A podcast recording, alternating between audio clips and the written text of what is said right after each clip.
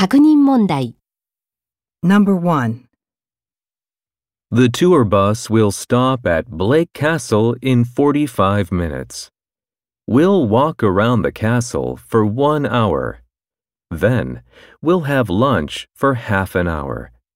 After that, we'll visit Calhoun Beach for an hour and a half. Question.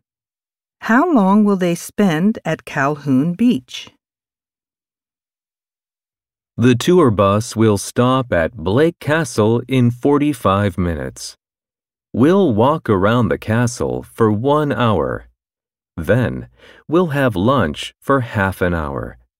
After that, we'll visit Calhoun Beach for an hour and a half. Question. How long will they spend at Calhoun Beach?